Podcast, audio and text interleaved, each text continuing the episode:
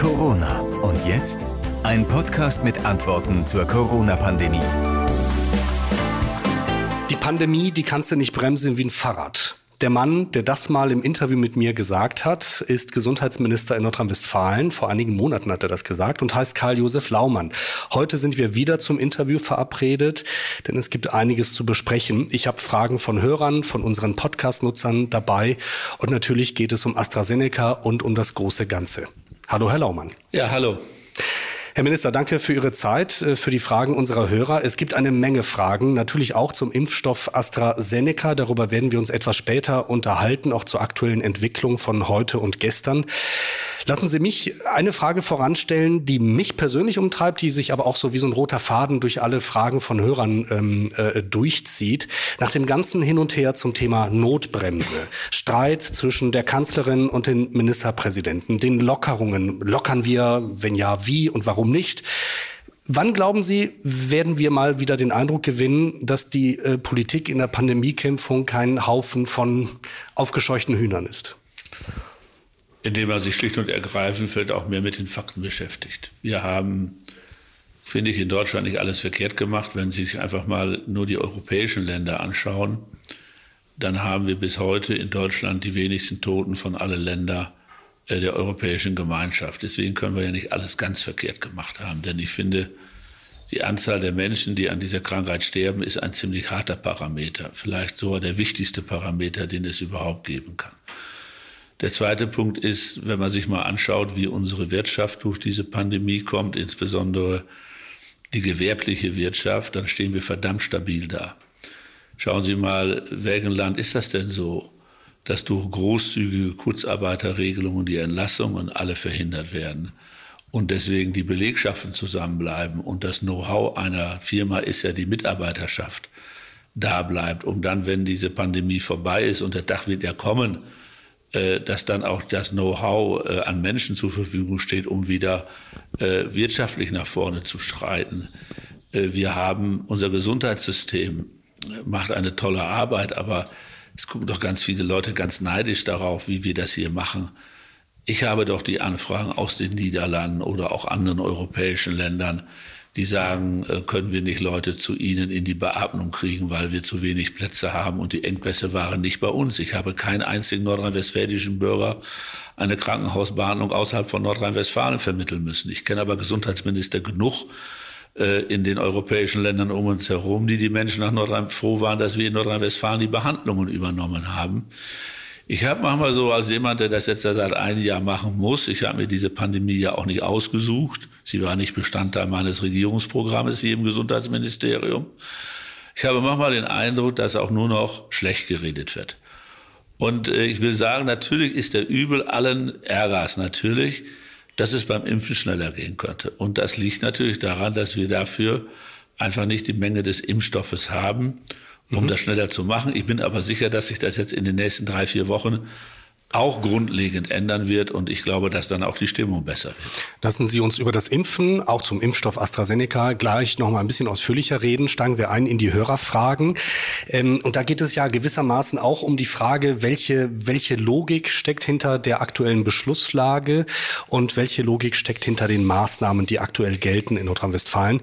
Klaus Moser aus Düsseldorf will das hier wissen. Herr Minister Laumann, ich habe folgende Frage. Köln hat einen Inzidenzwert von über 100. Die Notbremse ist gezogen, alle Geschäfte sind geschlossen, nur Click und Collect ist möglich. Düsseldorf hat einen Inzidenzwert von unter 100, alle Geschäfte sind geöffnet, Einkaufen mit Anmeldung ist möglich. Kölner Kunden können jetzt bequem in Düsseldorf mit Voranmeldung einkaufen. Bedeutet das, dass die Ansteckungsgefahr nicht vom Kunden, sondern vom Kölner Geschäft ausgeht? Oder warum gibt es keine logische, einheitliche Vorgehensweise für NRW? Also was Herr Moser da beschreibt, ist so korrekt, sachlich, ähm, klingt schräg, oder? Ja, auf den ersten Moment klingt das natürlich schräg. Da muss man nur eins wissen, dass der MPK-Beschluss an dieser Frage auch glasklar ist. Äh, alle Gemeinden werden auf die Situation vom 8. März äh, zurückgedrängt, wenn ihre Inzidenz drei Tage nacheinander über 100 ist. Jetzt ist das in Köln passiert. In Düsseldorf sind wir jetzt, glaube ich, den ersten Tag über 100. Das heißt, das wird also morgen und übermorgen in Düsseldorf noch nicht passieren, genauso wie es auch in Köln war.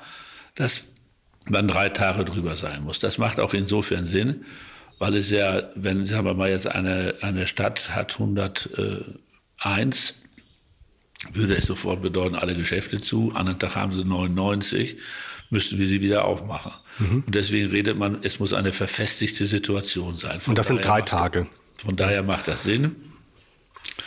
Und das Max, also unser Ministerium, äh, sagt ganz klar, nach drei Tagen ziehen wir die Notbremse, dann gilt das Regime, was vor dem 8. März galt, dass im Grunde alle Geschäfte zu sind, bis auf der, den engeren Bereich rund um die, äh, Produkte des täglichen Bedarfs, wie zum Beispiel Lebensmittel, Getränkemärkte, Futtermärkte für die Tiere und so weiter. So, dann haben wir aber eine zweite Sache eingeführt, das muss man auch sagen dass wir gesagt haben, weil wir jetzt so viele Teststellen haben und weil auch so viele POC-Teste da sind, POC heißt, der POC, das sind diese Tests. Das sind die Schnellteste, wo man nach 15 genau, Minuten weiß, äh, wie der Test ausgegangen ist, in Testzentren gemacht, unter Aufsicht. Diese Teste, wenn man einen negativen Test hat, der nicht älter wie 24 Stunden ist, darf man mit diesem Test in vielen Kommunen in Nordrhein-Westfalen, die über 100 sind, auch in ein Geschäft gehen, was sonst zu hätte. Damit wollen wir eigentlich erreichen, dass sich mehr Leute testen lassen.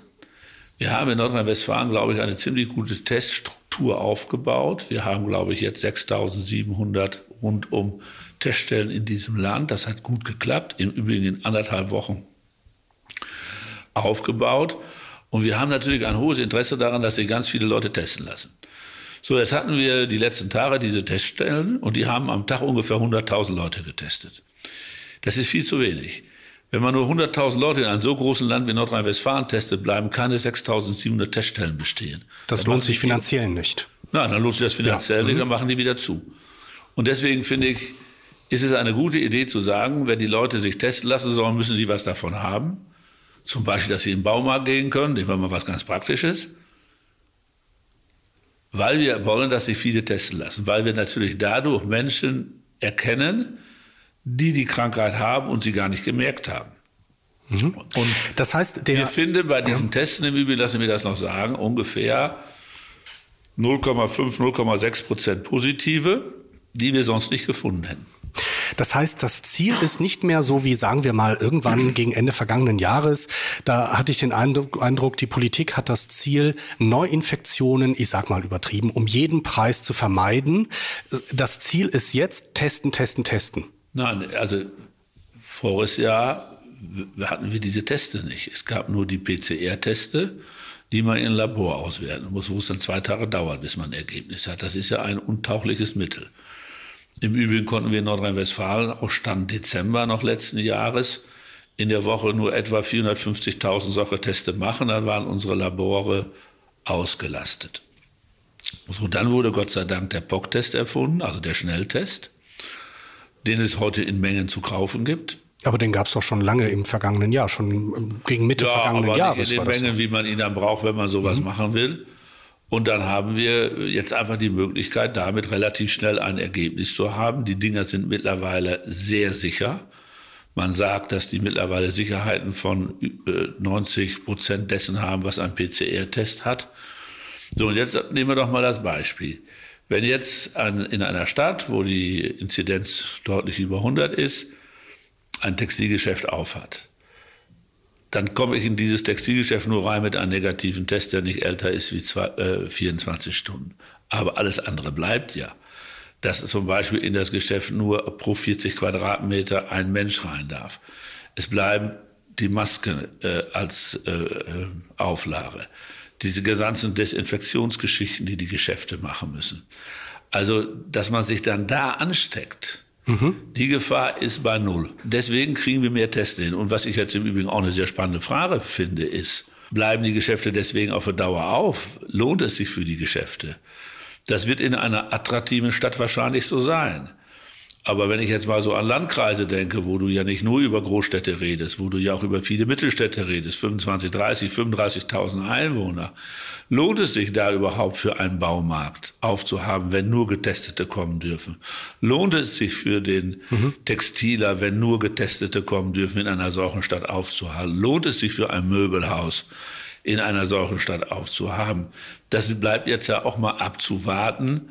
Aber wir haben es eben gemacht. Wir haben, also wir setzen in Nordrhein-Westfalen das, was die MPK gesagt hat, zu 100 Prozent um. Jetzt frage ich mich, warum die Kanzlerin ja fast schon erbost am Wochenende in einem Interview sagt, äh, Leute, liebe, liebe Bundesländer, setzt doch bitte die vereinbarte Notbremse um, so wie wir sie vereinbart haben. Versteht ja. die das nicht oder Nein, was ist da los? Deswegen nicht, weil es ganz einfach so ist. Sie, die Kanzlerin versteht nicht, was Sie hier machen. Doch, ich glaube schon, dass die Kanzlerin versteht, was wir machen. Aber ich sage ganz klar, wir setzen in Nordrhein-Westfalen die Notbremse um und haben dann den Kommunen erlaubt, über eine Allgemeinverfügung zu sagen, ja, bei uns kann man in die Geschäfte gehen mit einem negativen Test und mit dieser Notverfügung muss der Kreis quasi auch sicherstellen, deswegen wird es dann regional entschieden, dass auch die nötigen Testkapazitäten vorhanden sind. Also ich kann nicht in einem Kreis einfach sagen, die Geschäfte haben jetzt auf, wenn ich die Infrastruktur für ein Testen äh, gar nicht aufgebaut habe. Wir machen weiter mit der nächsten Frage und die kommt aus Essen. Schönen guten Tag, Herr Laumann. Mein Name ist Melanie Tanten. Ich habe ähm, mal ein paar Fragen an Sie. Und zwar, wie erklären Sie, dass die komplette Regierung die Sommermonate verschlafen hat, was Konzepte und Strategien für eine zweite und dritte Welle angeht und dass jetzt vom gesamten Volk, speziell den normalen Selbstständigen, Gastronomen, Künstlern, Kleinunternehmen etc. ausgebadet werden muss? Verstehen Sie den Unmut des Volkes überhaupt und bekommen Sie den Unmut überhaupt mit? Welche Ideen haben Sie für die Zukunft, da wir ab jetzt mit dieser Infektion leben müssen? Ständig dem Volk alles zu verbieten und dann noch zu denken, dass wir das alle dauerhaft mitmachen, ist doch wohl etwas vermessen. Also da ist jemand richtig sauer. Ähm, können Sie das verstehen, diese Wut? Natürlich kann ich das verstehen. Ich meine, äh, privat gesehen gefällt mir das auch nicht, was wir hier seit äh, einem Jahr haben. Äh, aber es ist ja so, die, dieses Virus ist, wie es ist. Wir wissen heute über das Virus mehr wie zu Anfang. Aber eins ist geblieben, das Virus überträgt sich durch Kontakte. Und äh, Deswegen kann man das Infektionsgeschehen nur in einem gewissen Umfang behalten, wenn man Kontakte vermeidet. So, und da hatten wir verschiedene Möglichkeiten. Es kommt auf die Summe der Kontakte an, erst einmal. Aus Sicht des Gesundheitsministers ziemlich egal, wo sie entstehen, ob sie im Konzerthaus entstehen oder ob sie in der Straßenbahn entstehen oder auf der Arbeit entstehen oder bei der Party entstehen. Also muss man doch entscheiden, auf was kann man am ehesten verzichten, um den Schaden möglichst klein zu halten. So, da haben wir uns entschieden bis heute, dass wir unsere Produktion aufrechterhalten wollen. Das heißt, wir haben keine Fabriken geschlossen. Wir haben keine Büros geschlossen. Wir haben nicht das Handwerk geschlossen. Sondern wir haben gesagt, wir brauchen Wertschöpfung. Sonst werden wir das wirtschaftlich ja gar nicht überstehen. Das Zweite ist, wir haben dann gesagt, zu Beginn, wir schließen die Kitas und die Schulen. Das war ja bei jeder Allgemeinverfügung das Erste, was geschlossen wurde. Und die Gaststätten. So, jetzt haben wir aber doch auch gelernt, dass das mit den Schließen von Kitas und Schulen auch so einfach nicht ist. Dann kam die ganze Debatte, was machen wir denn mit den Eltern, die in Berufen arbeiten, die wir unbedingt brauchen, Stichwort kritische Infrastruktur. Dann haben wir im Grunde festgestellt, na ja, Etwa ein Drittel unserer Kinder in den Kindergärten müssen einen Kindergärten haben, weil Mama und Papa irgendwo sind, wo sie gebraucht werden. Zum Beispiel, weil sie Krankenschwester ist oder weil sie Ärztin oder Arzt sind. Also war das auch nicht die beste Idee. Dann haben wir ja diese kritische Infrastruktur gemacht. Ein Drittel der Kindergärten waren dann äh, gebraucht, wurden dafür gebraucht. Dann kam die Debatte, ich will das nur mal sagen, ihr könnt die kleinen Kinder doch nicht, die Beck haben und haben nicht so ein gutes Elternhaus, dass die jetzt über Wochen, Monate im öffentlichen Raum gar nicht mehr gesehen werden. War doch auch was dran. Ja. Also haben wir dann gesagt, neben Produktion sind die Schulen ganz wichtig, dass die aufhaben. So, und wenn du das alles machst und du willst noch Kontakte einschränken, da musst du natürlich in den anderen Bereichen, und da bleibt ja in Wahrheit, wenn man ehrlich ist, der private Bereich und der Freizeitbereich und der Sportbereich, musst du natürlich da sagen, Leute, da geht gar nichts mehr. Sonst kriegst du keine Kontaktbeschränkungen hin. Und das hat man in etwa so gemacht. Und deswegen finde ich, ist der Sommer gar nicht so verschlafen worden, sondern auch mit einer Strategiewechsel äh, verbunden gewesen. Erster Punkt. Zweiter Punkt. Wir haben zumindest im Gesundheitsministerium den Sommer dafür genutzt, dass wir heute ein Drittel mehr Intensivbetten in Nordrhein-Westfalen in unseren Krankenhäusern aufgestellt hatten, wie wir letzten Frühjahr aufgestellt hatten. Also ich habe heute in Nordrhein-Westfalen ein Drittel mehr Intensivbetten wie Ostern letzten Jahres. Also die Wut verstehen Sie, nur in der Sache nicht. So, Doch, in der Sache auch. Ich meine, das ist, bringt ja gar nichts, uns da gegenseitig was vorzuwerfen. Mhm. Es ist ja immer so, dass äh, auch nicht alles komplett und vollendet sein kann. Äh, wenn natürlich Leute ja heute sagen, ja, warum habt ihr die Schulen nicht alle umgebaut, dass man sie besser lüften kann? Gut, da wollte ich mal sehen, wer so viele Schulen innerhalb eines Jahres umbauen kann.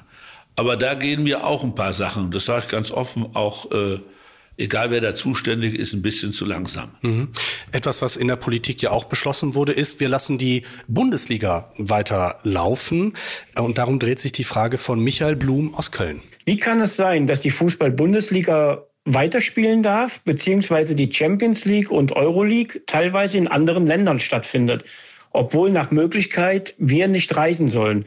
Und warum darf unsere Fußballnationalmannschaft trotz zwei positiv getesteter Spieler ihr Qualifikationsspiel in Rumänien austragen? Tja. Also erstmal, dass es noch internationale Sportwettkämpfe kommen, können wir auf Landesebene nicht entscheiden. Das machen die internationalen Verbände der verschiedenen Sportarten. Da sitzt das Land Nordrhein-Westfalen gar nicht am Tisch.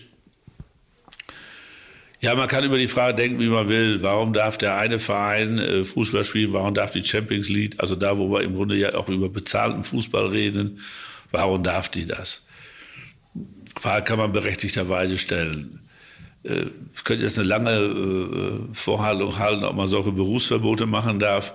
Aber machen wir auf der anderen Seite für Gastwirte auch. Eben, Was eben, die haben, ist ja genau. auch ein Berufsverbot. Ja. Auf der anderen Seite muss man auch mal sagen, dass es natürlich auch viele Menschen gibt, die sich darüber freuen, dass sie zumindest noch mal am Fernsehen gescheit, also ein Fußballspiel sehen können. Das ist dann wieder die andere Seite.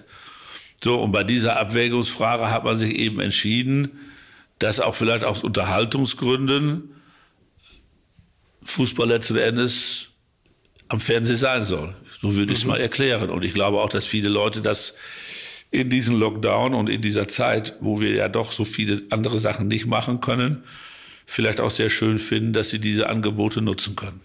Eine Frage habe ich, äh, die möchte ich vorlesen, per E-Mail bekommen von Roland Derkum aus Bad Münstereifel. Der fragt, das ist eine ganz praktische Frage, wann wird denn die, diese Corona-App Luca gepusht und für die Gesundheitsämter und den Einzelhandel zur Pflicht? Das war ja eine Zeit lang in aller Munde. Da hatte weiß, Ministerpräsident Laschet ja sogar also gesagt, also er habe mit Smudo telefoniert. Sagen, dass ich da jetzt ein bisschen dass die Frage einfach nicht konkret beantworten kann, weil für diese Frage in der Landesregierung der Digitalminister zuständig ist. Pinkwart. Und das ist der Pinkwart. Mhm.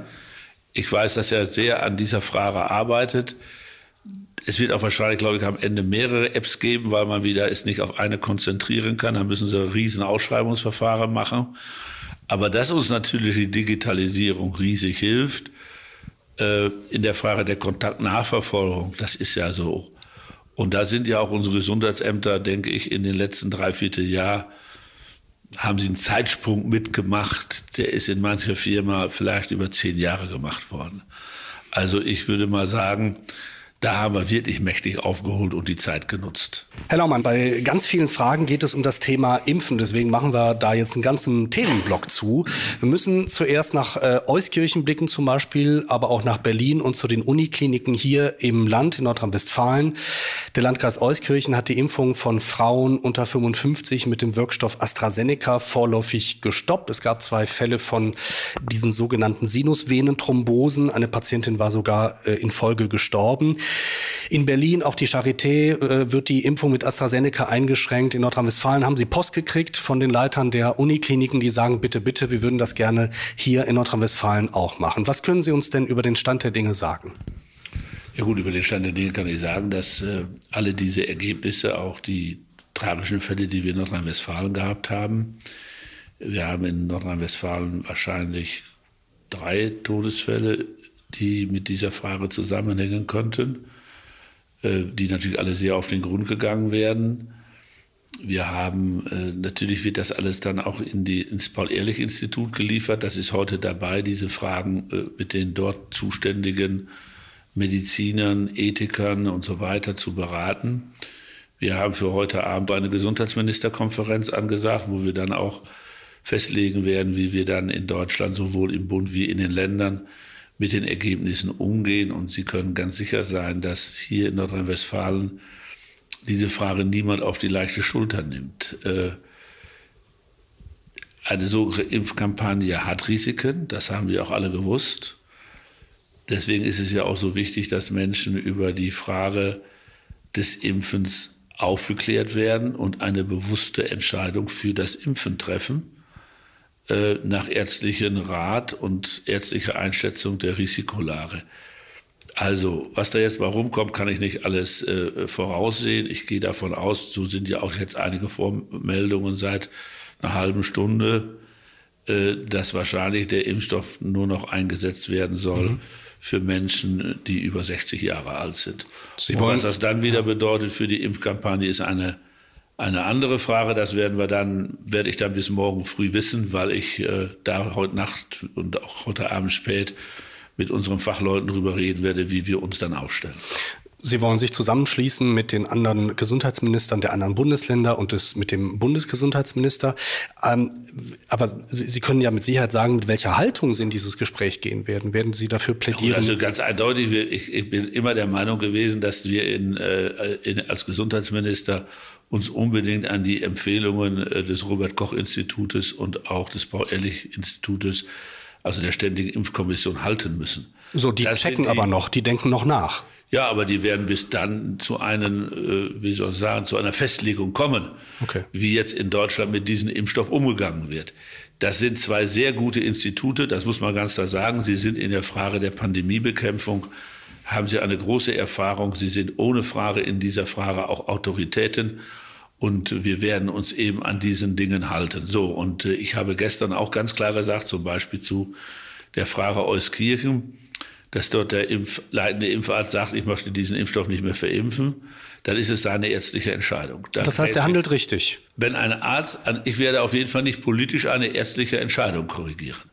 Da gibt es Grenzen aus meiner Sicht. Und hier hat ein Arzt entschieden, was ich nachvollziehen kann, dass er sich jetzt so verhält.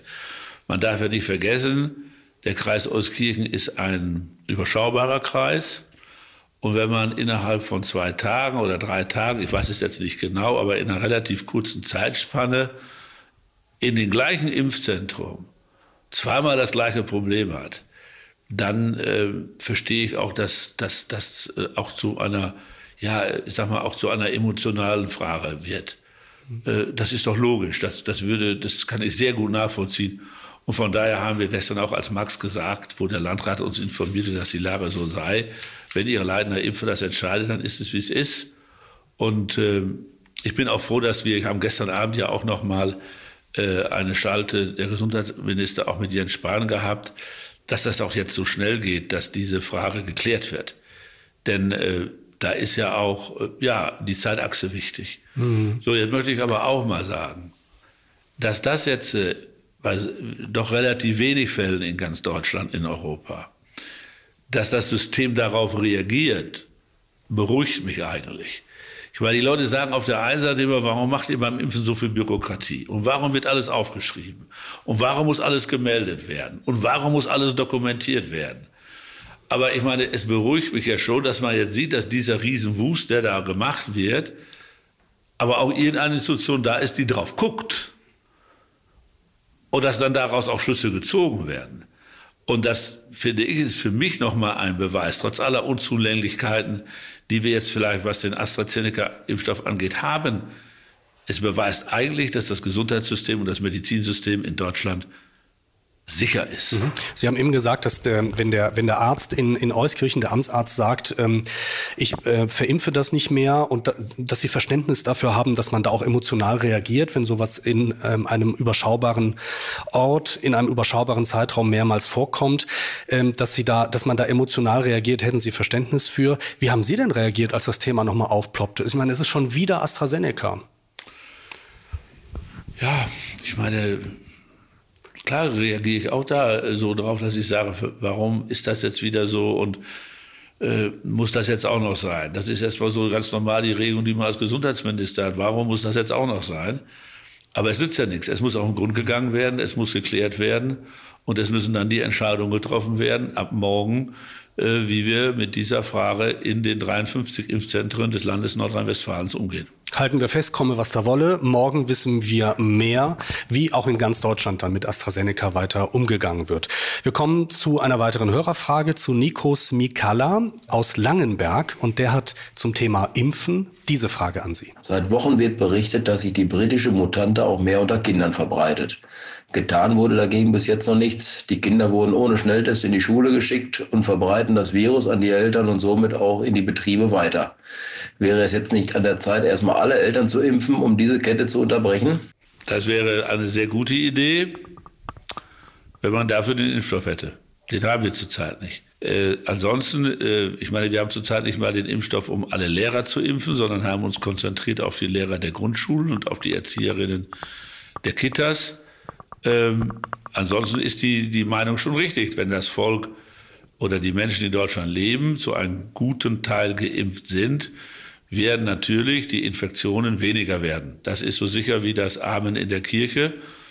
Und weil wir jetzt eben am Anfang wenig Impfstoff haben, haben wir uns eben entschieden, die Menschen zuerst zu impfen, die dann, wenn sie krank werden, das größte Risiko haben, schwer krank zu werden oder sogar zu sterben. Und deswegen war das allererste die Altenheime, dann die Menschen über 80, dann die Menschen, die in den Behinderteneinrichtungen leben, immer mit sehr vielen zusammen, in Sammelunterkünften leben, weil sie eben ein sehr, sehr vieles höheres Risiko haben, sich anzustecken, als äh, wir Väter und Mütter äh, von Kindern oder auch die Großeltern äh, mit ihren Enkelkindern. Das ist einfach so. Und ich gehe mal davon aus, dass wenn wir im Mai spätestens wirklich sehr viel Impfstoff haben, dass sich dann diese Priorisierung, wie wir das nennen, das ist ja eigentlich nichts anderes wie das Verteilen von etwas, was knapp ist. Mhm. Ähm, dass sich dann auch diese Priorisierung immer mehr von selber erledigen wird. Viele Hörerinnen und Hörer, die uns gemeldet haben, ärgern sich auch, wundern sich auch, dass es keine mh, hm, Testpflicht an den Schulen gibt, da wir gerade beim Thema Schulen sind. Ja, also dass also ja. ein Teil der Klasse sich äh, testet äh, und ein anderer Teil nicht und damit ja quasi die ganze Sicherheitsmaßnahme für die Katz ist. Herr Laumann. Eine Testpflicht ist eine rechtlich eine sportliche Veranstaltung, würde ich sagen. Das rechtssicher hinzukriegen. Allerdings ist sicherlich eine Testpflicht einfacher wie eine Impfpflicht.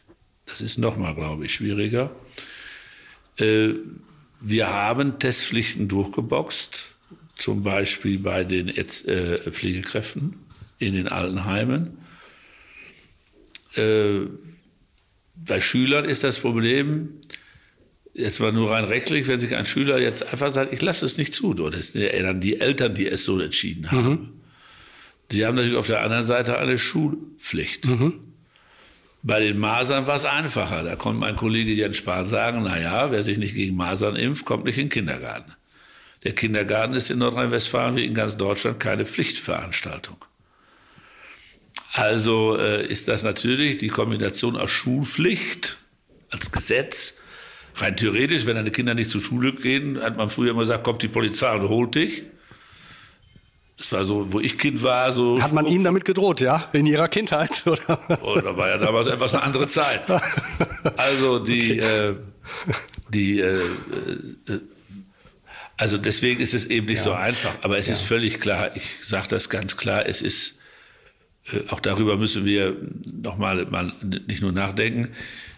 Klar ist, dass wir nach Ostern, Gott sei Dank, das Material haben, dass wir zweimal die Woche die Kinder testen können. Bleibt abzuwarten, wie nach Ostern die Infektionslage ist, was überhaupt in Sachen Schule dann geht, wie viele Kinder überhaupt zur Schule gehen, wie das mit dem Wechselunterricht läuft, welche Jahrgänge zur Schule gehen. Aber wenn man diese Impf, wir werden für alle Kinder die Impfbestecke haben und dann finden die Testbestecke haben und dann müssen sie natürlich auch genutzt werden. Mhm. In, in der Frage von Herrn Smikala steckt ja noch ein anderer Punkt drin, nämlich, Herrgott, wir haben die Kinder zur Schule geschickt und eigentlich Tests versprochen, Schnelltests. Haben wir nicht gemacht. Wie konnte das passieren? Ja gut, also wir hatten dann ja doch, glaube ich, jetzt vor Ostern schon doch mal für alle Schulen die Teste da. Mhm. Ja, einen, einen für zwei Wochen im Schnitt. Ja, aber es waren ja auch nicht zwei Wochen die gleichen Kinder in der Schule, es war ja Wechselunterricht. Aber ich will das gar nicht entschuldigen. Es ist natürlich so, dass aus Sicht des Gesundheitsministers zwei Teste in der Woche Punkt aus das Minimum sind, was man machen muss.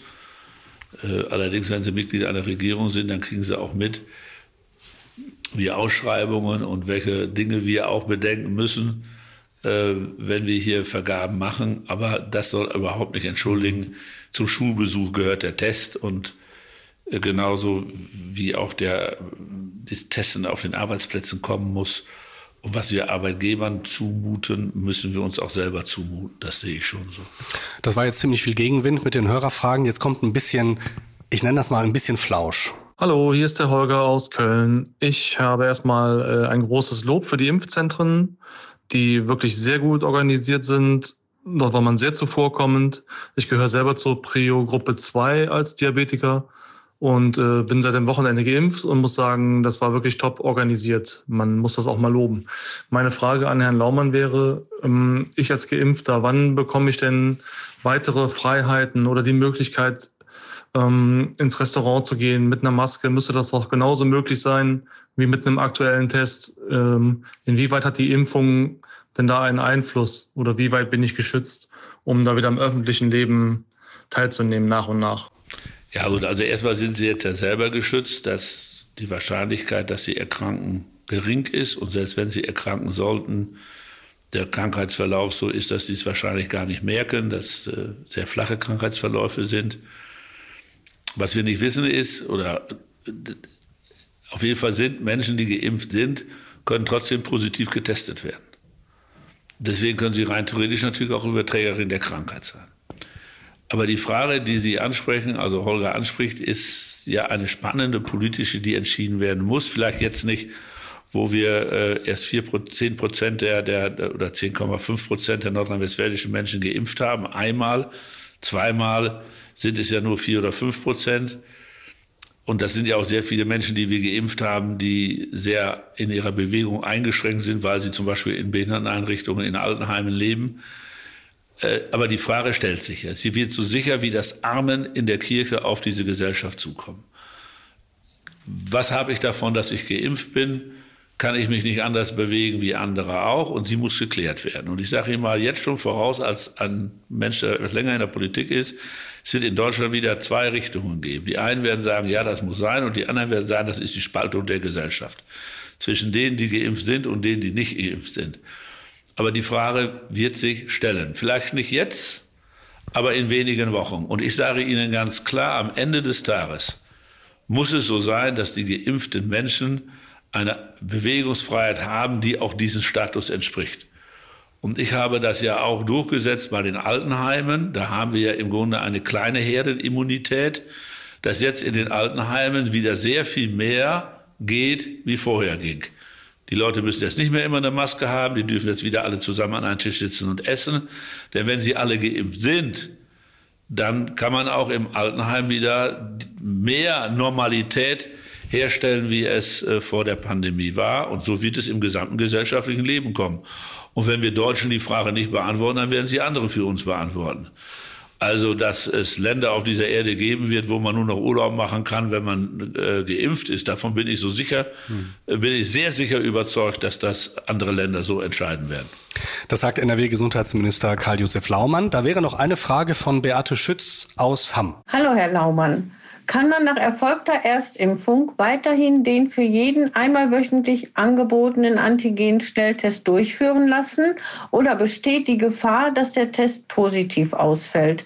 Ich habe beim Gesundheitsamt, beim Testzentrum sowie bei der Corona-Hotline nachgefragt und drei unterschiedliche Antworten bekommen. Also, erst einmal kann man natürlich, wenn man geimpft ist, sich weiterhin in den Impfzentren testen lassen. Das ist vollkommen klar. Und der Test, das Testergebnis ist nicht automatisch positiv, Nein, nur weil man geimpft ist. ist nicht automatisch mhm. positiv, okay. aber wir können es auch nicht ausschließen. Ja, okay. So, und dann ist ja vorne Lage, wenn Sie mit einem POC-Test, das sind ja die Teste, die in diesen Zentren angeboten werden, positiv getestet werden, wird ein PCR-Test hinterhergezogen. Und das ist dann quasi der Test, der entscheidend tut. So, und äh, wenn der dann positiv ist, haben Sie natürlich das Thema mit der Quarantäne. Das kann ich jetzt auch nicht ändern. Obwohl man geimpft ist und wenn man dann PCR-mäßig positiv getestet ist, kommt man in Quarantäne, wird eine Quarantäne ausgesprochen. wird eine Quarantäne ausgesprochen, weil wir natürlich äh, die Sorge haben und das auch so ist, dass man, sie, dass man auch als Geimpfter andere anstecken kann. Und weil das so ist, ist es auch gerechtfertigt. Aber die Fälle sind da, ja, die gibt es. Wir haben ja auch, ich höre auch von Menschen, die ähm, geimpft sind, äh, die positiv getestet sind. Ich habe da zwar nicht so viele jetzt von Mails und so aus diesem Bereich, aber ja, das gibt es. Wir müssen noch beim Thema äh, Impfung bleiben, Herr Minister, denn es haben uns auch viele Fragen erreicht von Hörern, die boah, am Rande der Verzweiflung stehen, muss man sagen. Die haben so das Gefühl, es herrscht heilloses Chaos und sich beklagen. Ähm, ein werdender Vater zum Beispiel, der sich gerne impfen lassen würde, weil er ja als Kontaktperson einer Schwangeren ähm, das ja auch darf, sich impfen lassen. Aber der berichtet, egal wen er anspricht, ob Kommune, Hausarzt, äh, Gynäkologe, niemand weiß irgendwie Bescheid. Oder eine Frau äh, aus Essen in diesem Fall, die sagt, dass sie ähm, äh, sich und ihren Mann als Kontaktperson des pflegebedürftigen Vaters gerne impfen lassen würde. Sie versucht verzweifelt bei der Stadt äh, eine Antwort zu kriegen, auch bei, hier bei Ihnen im, im Ministerium. Scheitert aber daran, sie hat bisher keine klare, konkrete Antwort bekommen. Was können Sie denn diesen Menschen sagen? Also den Kontaktpersonen von denjenigen, die bereits ähm, geimpft sind oder ja, Kontaktpersonen anderer Art, zum Beispiel von Schwangeren? Ja gut, es ist einfach so, wenn Sie sich diese Prio 2 angucken, über die wir jetzt reden, da sind da mehrere Millionen Menschen drin.